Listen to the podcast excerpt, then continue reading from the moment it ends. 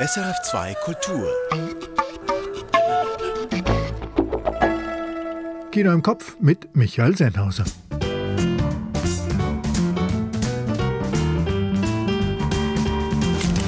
George Wirsch war mit der schwarzen Spinne im Fantasy-Mittelalter.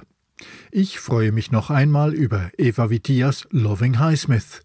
Und ich habe mit Constance Mayer über ihren Film Robust geredet, in dem die sensationelle Deborah Lucumuena mit Leichtigkeit ihren Platz auf der Leinwand neben Gérard Depardieu behauptet. Dazu, wie gewohnt, die Kurztipps und eine Tonspur. Hua!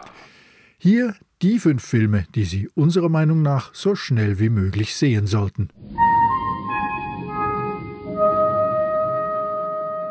Robuste von Constance Mayer. Gérard Depardieu spielt eine Variation seiner selbst und die großartige Deborah Lucumuena seine Personenschützerin, ebenbürtig, eindrücklich, massiv. Robuste von Constance Mayer. Mehr dazu folgt gleich. Loving Highsmith von Eva Vitia. Eine elegant gebaute dokumentarische Liebeserklärung an eine Autorin mit einem sehr eigenwilligen Leben. Loving Highsmith von Eva Vitia. Auch dazu gleich mehr. Compartment Number 6 von Juho Kuosmanen. Eine Finnin und ein ungehobelter junger Russe im gleichen Abteil auf der tagelangen Zugfahrt von Moskau nach Murmansk. Eine faszinierende Reise, eine überraschende Beziehung und ein großartiger Film. Compartment Number 6 von Juho Kuosmanen. Ouistreham von Emmanuel Carrère. Für ein Buch arbeitet eine Autorin als Putzfrau. Als sie auffliegt, fühlen sich ihre Kolleginnen verraten. Ehrlich und aufrichtig im Dilemma mit starken Laiendarstellerinnen und Juliette Binoche. Ouistreham von Emmanuel Carrère. Olga von Eli Grab. Die ukrainische Nachwuchskunstturnerin Olga wird von ihrer politisch bedrohten Journalistenmutter in die Schweiz geschickt. Turnerinnen und Schauspieler ergänzen sich perfekt zwischen Körperlichkeit und Sehnsucht. Olga von Eli Grab.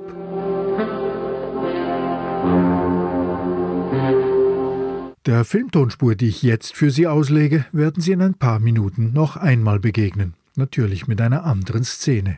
Aber als Hinweis ist das doch schon mal hilfreich. Alright, folks, Showtime. Aus welchem Film stammt der folgende Dialog? Let's say that, that you'd like to get rid of your wife. It's a morbid thought. No, no, no, no, no, no. Just suppose. Let's say that you had a very good reason. No, let's let's no, no, let's. Let's say. Now, you'd be afraid to kill her. You know why? You'd get caught. And what would trip you up? the motive. Ah, now here's my idea.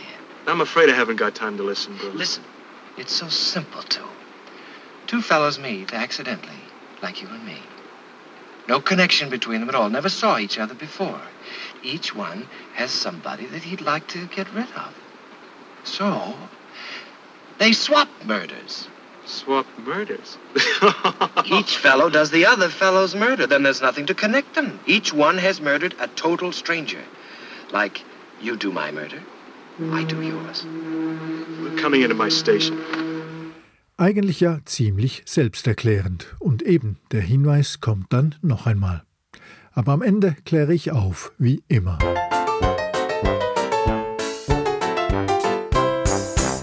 Es kommt nicht gut, wenn man mit dem Teufel einen Pakt schließt. Das bekommt man unmissverständlich mit bei der Lektüre von Die schwarze Spinne. 180 Jahre ist es her, seit Jeremias Gotthelf seine Novelle veröffentlicht hat. Heute gehört sie zum Kanon der Schweizer Literatur. Jetzt ist die schwarze Spinne im Kino, neu und aufwendig verfilmt. George Wirsch. Wer es in der Schule lesen musste, hat womöglich durchzogene Erinnerungen daran. Die schwarze Spinne von Gotthelf, das ist im Kern zwar wohliger Grusel, aber die Lektüre beginnt erstmal mit einer seitenlangen Rahmenhandlung um eine Emmentaler Taufgesellschaft bei Zöpfe, Niedle und Wiesuppe und selbst ein Sonnenaufgang bleibt nicht vor Gotthelfs üppiger Wortwahl verschont. Man erfährt, wie, Zitat, zwischen funkelnden Blumen in perlendem Grase der sehnsüchtigen Wachtel eintönend Minnelied erklingt. Gut. Von alledem übernimmt der neue Film nichts. Weder Gotthelfs Duktus noch seine Verschachtelung noch seine kulinarische Opulenz. Im Film geht's nur um die mittelalterliche Sage in der Buchmitte. Und die dreht sich um einen Pakt mit dem Teufel. Ich weiß, wer ihr seid. Ich weiß, was der wollt. Ein untauftes Kind. Christine heißt die junge Frau, die Bescheid weiß über die Forderungen des Leibhaftigen. Wir sind im 13. Jahrhundert und ein deutscher Ritter terrorisiert ein Emmentaler Bauerndorf. Die Bauern sollen unzählige Bäume für einen Schattengang zu seinem Schloss entwurzeln und anschleppen. Unmöglich. Würde da nicht eben ein diabolischer Fuhrmann seine Hilfe anbieten und würde Christine diese Hilfe nicht beanspruchen, trotz des hohen Pfands? In der Novelle nimmt Christine das Angebot aus reiner Überheblichkeit an. Im Film wird's komplizierter. Der Teufel übt emotionalen Druck aus auf Christine und er konfrontiert sie mit einem Kindheitstrauma. Eine dumme Hebamme. Sie hatte dich einfach übersehen, als deine Schwester auf der Welt war. Ja, dann kommt plötzlich noch ein Kind. Kommt noch ein Kind. Zwilling. Zwilling. Wenn ich nicht wäre, würde meine Mutter leben. Ich habe mir manchmal gewünscht, dass ich sterbe und sie dafür lebt. Nein. Du musst jetzt Leben retten. Davon steht bei Gotthelf nichts, aber es funktioniert. Durch diese Selbstzweifel wird Christine eine abgründige Figur und ihre Motive zum Pakt mit dem Teufel erscheinen neu. Dass Christine im Film zudem eine Zwillingsschwester hat und dass diese Schwester gerade schwanger ist, das verknappt den dramatischen Bogen. Das Filmdrehbuch verkürzt, entschlackt, psychologisiert die Handlung und vielleicht gerade deshalb wirkt diese Verfilmung von Die schwarze Spinne mit ihren zwei Stunden Spieldauer dann doch zu behäbig. Der Hauptreiz von Gotthelfs Novelle liegt ja eben in der Ironie, dass er die Sprödheit des Mittelalters mit der anachronistischen Wortgewalt des 19. Jahrhunderts erzählt. Ohne diese Brechung bleibt im Film nur Sprödheit, schablonenhafte Ritter, schablonenhafte Bauern. In der Kirche haust ein grauter, besonnener Pater in Kutte, statt dem irrwitzigen Dorfpfarrer, der in Gotthelfs Novelle Weihwasser bewaffnet und todesmutig dem Bösen die Stirn bietet. Alles in allem ist diese Verfilmung von Die schwarze Spinne gut gemachter, mystischer Folklore-Horror mit zwei komplexen Heldinnen. Und der Film taugt auch als Resümee für alle, die die Lektüre der Novelle scheuen aber sie bleibt letztlich eine ziemlich zahme Version eines ziemlich verrückten Buches. George Wirsch Die schwarze Spinne von Markus Fischer, jetzt im Kino. Der Film ist eine SRF-Koproduktion. Patricia Highsmith hat mit ihren Ripley-Romanen Weltbestseller geschrieben und mit Carol den ersten lesbischen Kultroman unter Pseudonym. Am 19. Januar wäre sie 101 Jahre alt geworden. Und an dem Tag wurden die diesjährigen Solothurner Filmtage mit Eva Vitias Dokumentarfilm Loving Highsmith eröffnet. Jetzt ist der Film im Kino.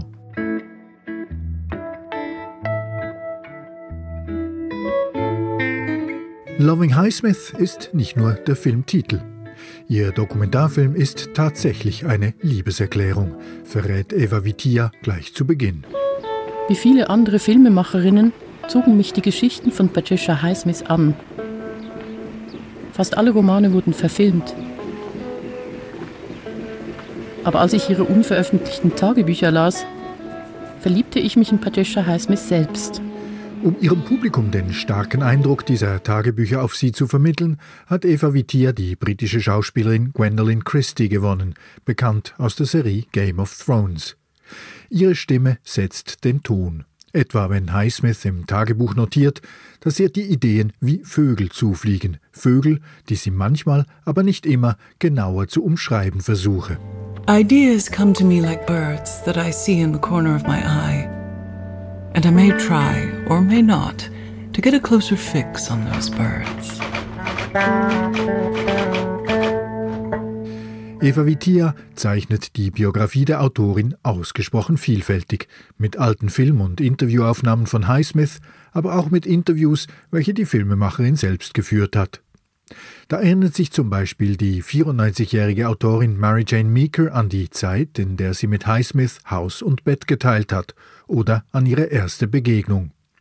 Sie hätte eine Fremdheit in sich getragen, meint Meeker. Sie habe seltsame Ideen aufgepickt, Ideen, auf die sie, Meeker, nie selbst gekommen wäre. She had a strangeness. She picked strange ideas that I would never be able to think of. Eva Vitias Film ist eine elegante dokumentarische Montage. Das zeigt etwa der Ausschnitt aus Hitchcocks Strangers on a Train, jener Verfilmung von 1951, welche die Autorin Highsmith fast über Nacht weltberühmt machte. Vitia legt einfach den Buchtext über die Filmszene, in der die glücklose Miriam erwürgt wird. The lights on the water silhouetted her head and shoulders. Never had he been so close.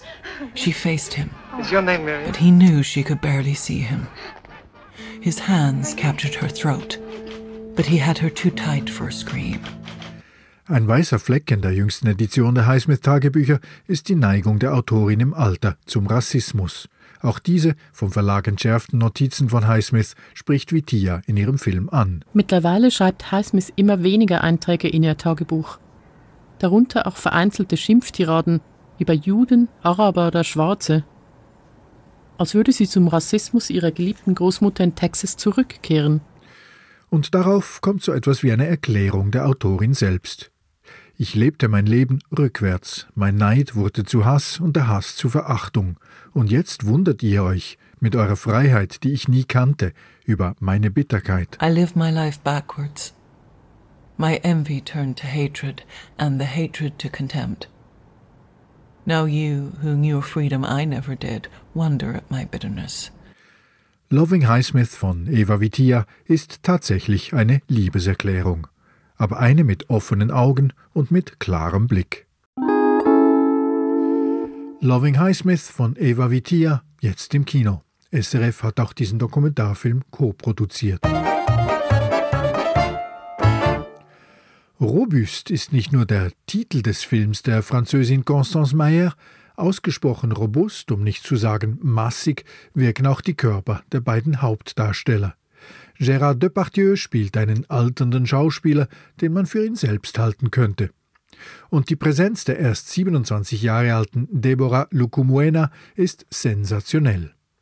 Ich habe mit der Regisseurin über Robust gesprochen.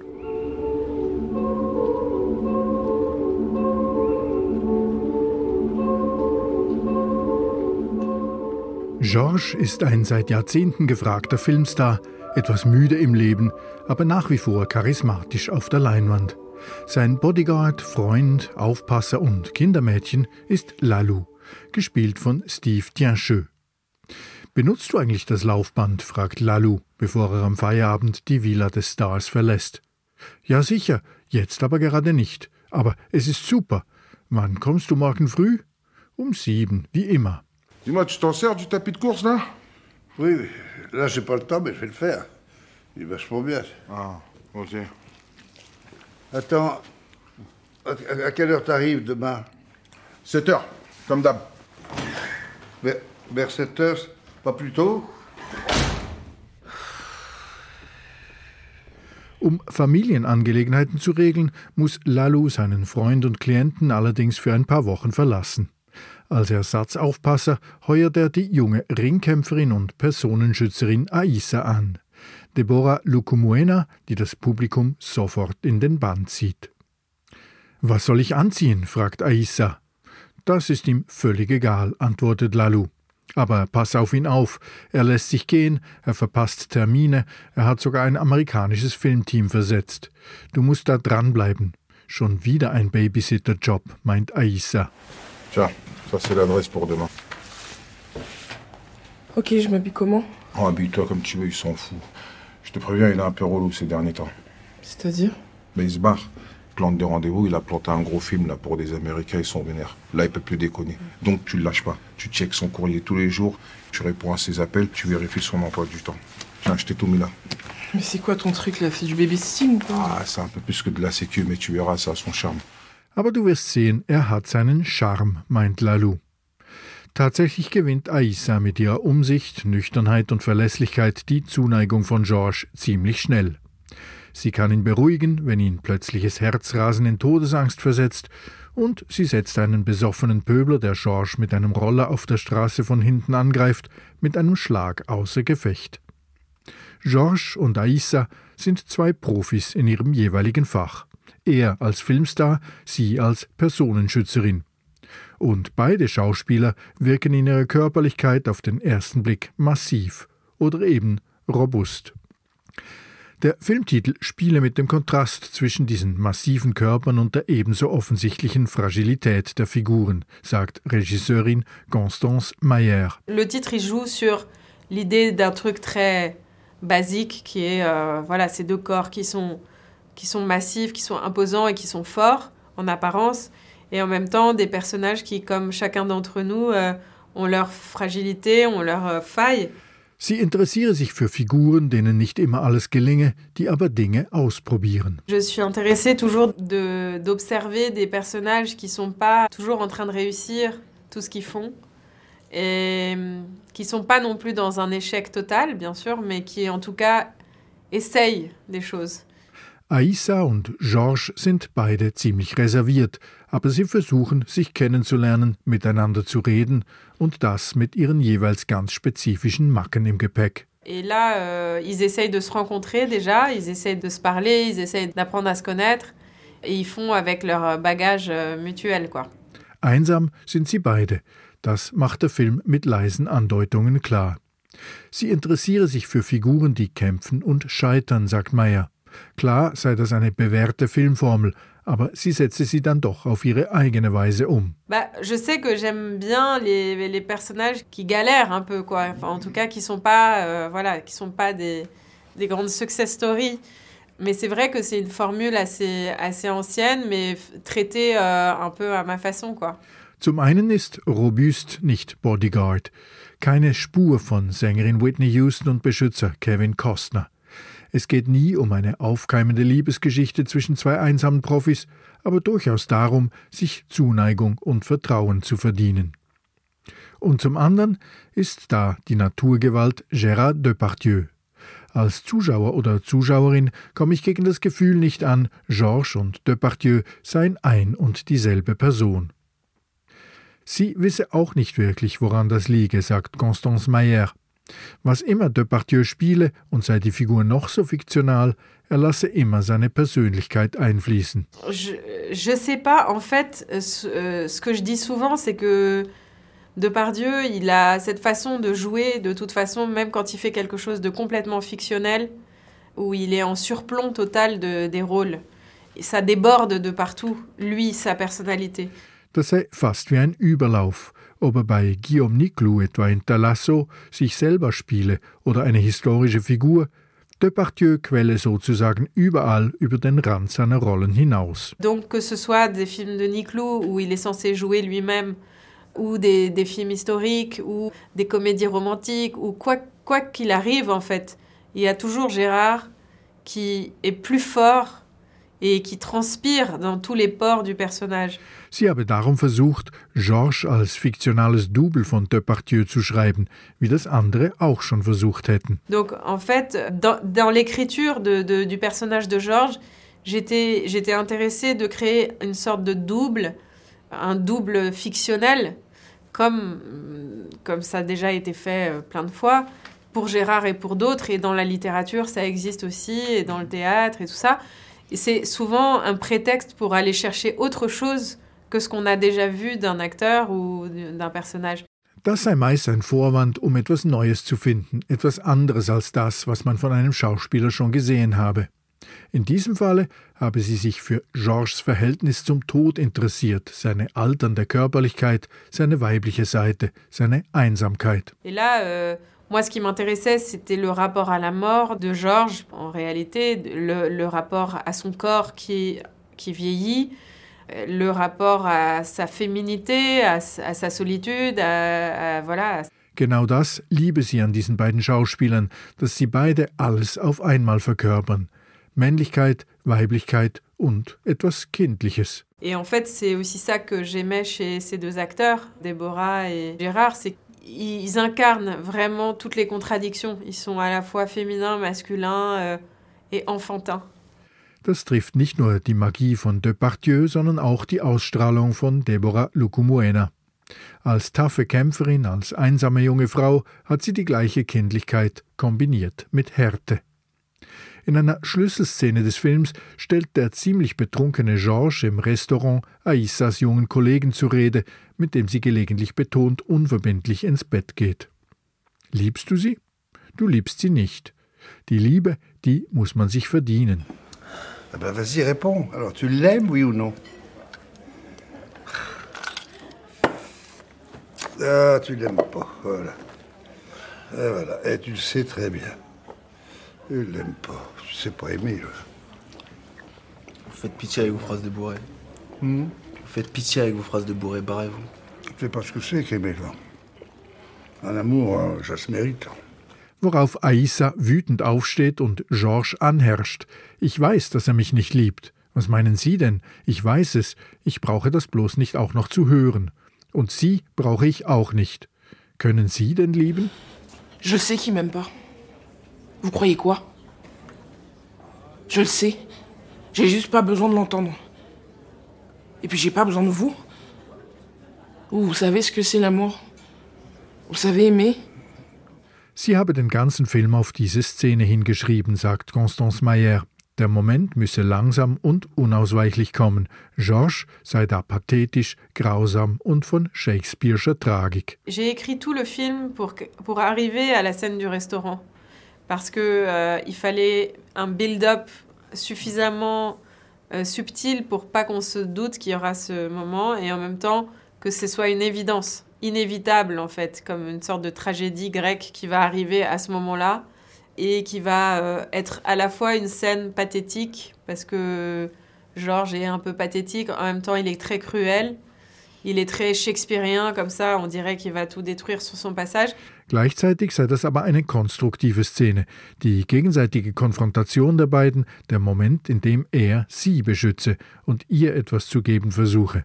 Und der Moment, in dem Aissa Georges klarmacht, dass auch er nicht wirklich besser zu lieben verstehe. Et en même temps, c'est une scène constructive puisque c'est aussi le moment où il protège Aïssa et, et où il lui donne quelque chose vraiment. Et c'est aussi le moment où Aïssa confronte vraiment Georges sur son incapacité d'aimer et sa solitude. Et de dire tu n'as pas de leçon à me donner parce que tu ne fais pas mieux que moi. Quoi. Dramaturgisch ist diese Szene das Herz des Films robust. Aber das zentrale Bild, jenes, das sich im Gedächtnis einbrennt, das ist ein Tank voller Tiefseefische in einem dunklen Raum in der Villa von Georges.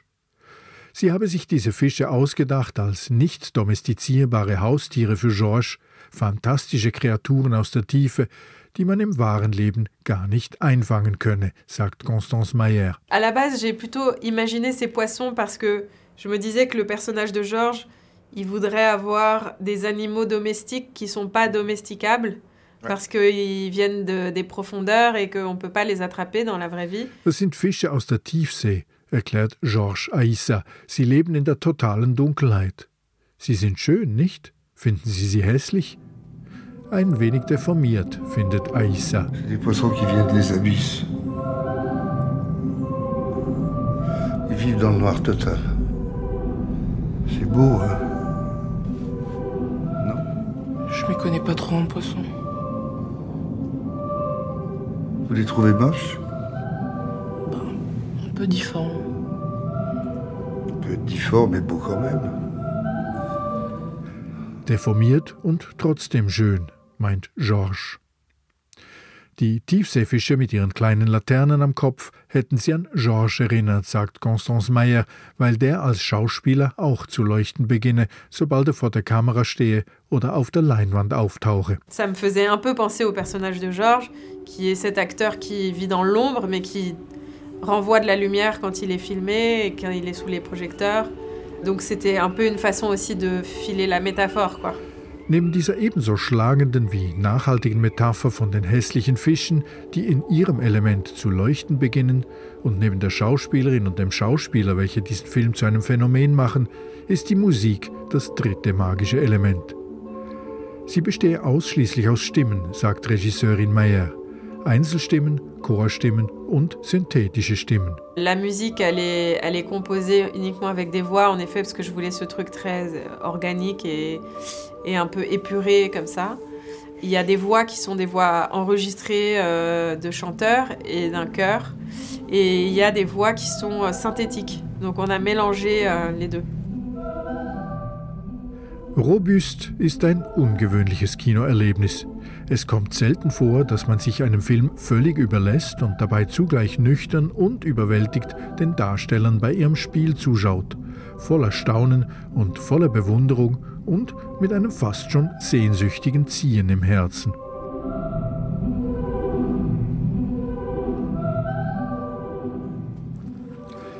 Constance Meyers Film Robust mit Deborah Lucumuena und Gérard Depardieu läuft jetzt im Kino. Und die Tonspur, die haben Sie ja wohl spätestens beim Beitrag zu Loving Highsmith erkannt. Der Ausschnitt stammt schließlich aus Alfred Hitchcocks Verfilmung von Strangers on a Train von 1951, jenem Film, der Patricia Highsmith fast über Nacht zur Bestseller-Autorin machte. Gehört haben wir die Setup-Szene. Farley Granger als Tennisstar Guy Haynes trifft im Zug auf den von Robert Walker gespielten Bruno Anthony. Und der erzählt ihm von seiner Idee, dass man sich gegenseitig mit einem Mord aushelfen könnte, weil so bestimmt kein Motiv zu finden wäre, das schließlich zum Mörder führen könnte. Haynes will klar nichts davon wissen. Aber wie wir wissen, zieht Anthony das Experiment dann trotzdem durch und erwürgt Haynes Frau Miriam auf dem Rummelplatz. Let's say that, that you'd like to get rid of your wife. It's a morbid thought. No, no, no, no, no, no. Just suppose. Let's say that you had a very good reason. No, let's let's no, no. Let's, let's say. Now, you'd be afraid to kill her. You know why? You'd get caught. And what would trip you up? The motive. Ah, now here's my idea. I'm afraid I haven't got time to listen, Bruce. Listen, it's so simple, too. Two fellows meet accidentally, like you and me. No connection between them at all. Never saw each other before. Each one has somebody that he'd like to get rid of. So, they swap murders. Swap murders. Each fellow does the other fellow's murder. Then there's nothing to connect them. Each one has murdered a total stranger. Like, you do my murder, I do yours. We're coming into my station. Soweit also die Setup-Szene der beiden Strangers on a Train in Hitchcocks Highsmith-Verfilmung von 1951. Das war Kino im Kopf. Die fünf Unverpassbaren finden Sie schriftlich jeden Donnerstag auf sennhausersfilmblog.ch. Ich bin Michael Sennhauser und ich wünsche eine gute Kinowoche. Auf Wiederhören.